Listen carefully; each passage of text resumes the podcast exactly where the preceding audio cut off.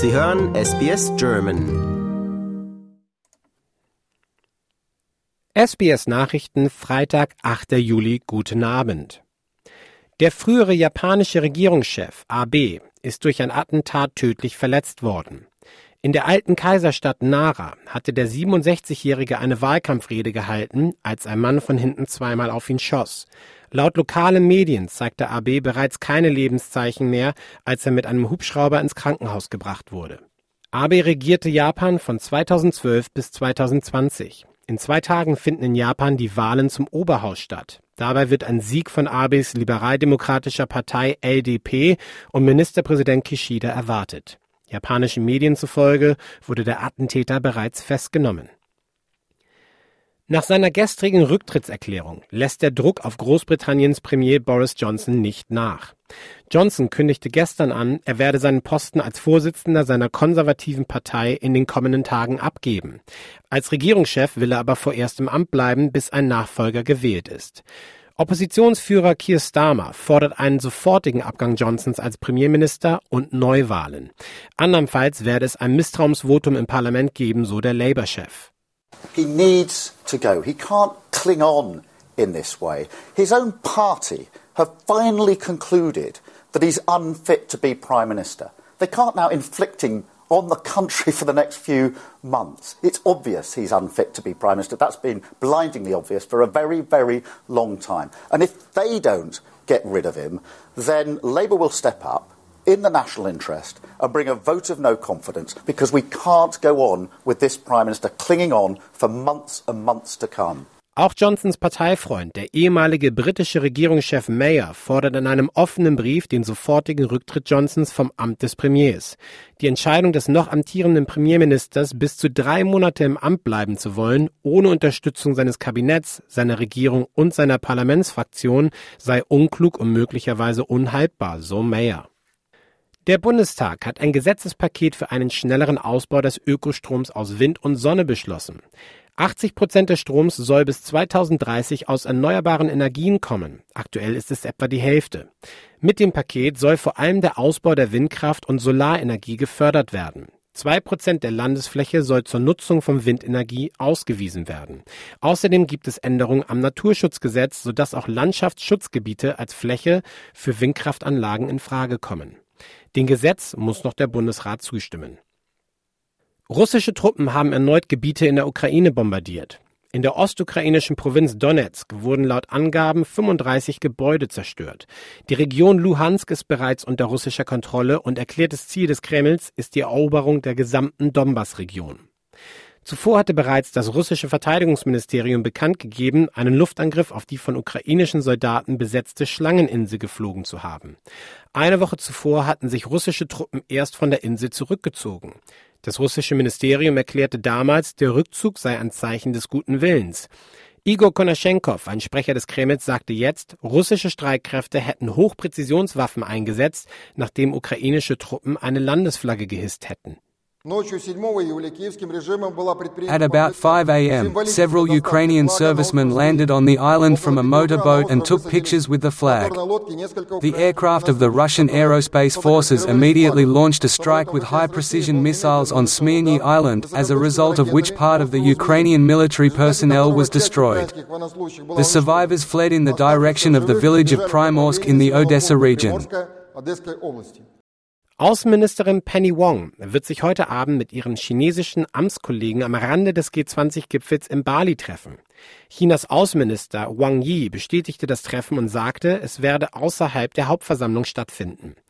Penny Wong teilte mit, sie ist gewillt, ein direktes Gespräch mit Yi zu führen zu einer möglichen Stabilisierung der bilateralen Beziehung der beiden Länder. Es ist das erste persönliche Treffen zwischen den Außenministern von Australien und China seit drei Jahren. Für Aufsehen beim G20-Gipfel sorgte der russische Außenminister Sergei Lavrov. Laut Delegationskreisen verließ dieser direkt nach seiner Rede den Saal und reiste bereits am Mittag wieder ab. Dadurch entzog sich der Minister auch der Kritik seiner deutschen Kollegin Annalena Baerbock. Diese war als amtierende Vorsitzende der G7-Gruppe als nächste Rednerin eingeplant gewesen. Neuseeländische Bürger, die in Australien leben, könnten bald das Wahlrecht und einfacheren Zugang zu einem dauerhaften Aufenthaltsrecht erlangen.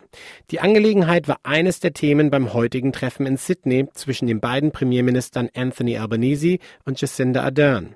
Albanese sagte, die Nationen müssten an einem einfacheren Übergang für Staatsbürger arbeiten. We don't want people to be temporary residents forever, and what we'll do is we'll work on ways of a pathway to citizenship with a timeline of uh, Anzac Day 2023.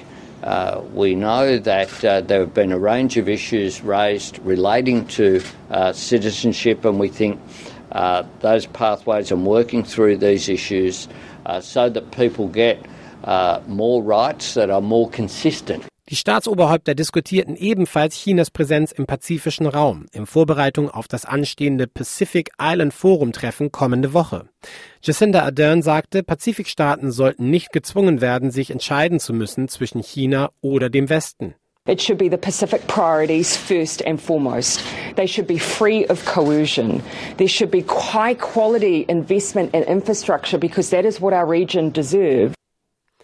Die australische Regierung hat die Einführung eines neuen Code of Conduct für Minister und deren Mitarbeiter beschlossen.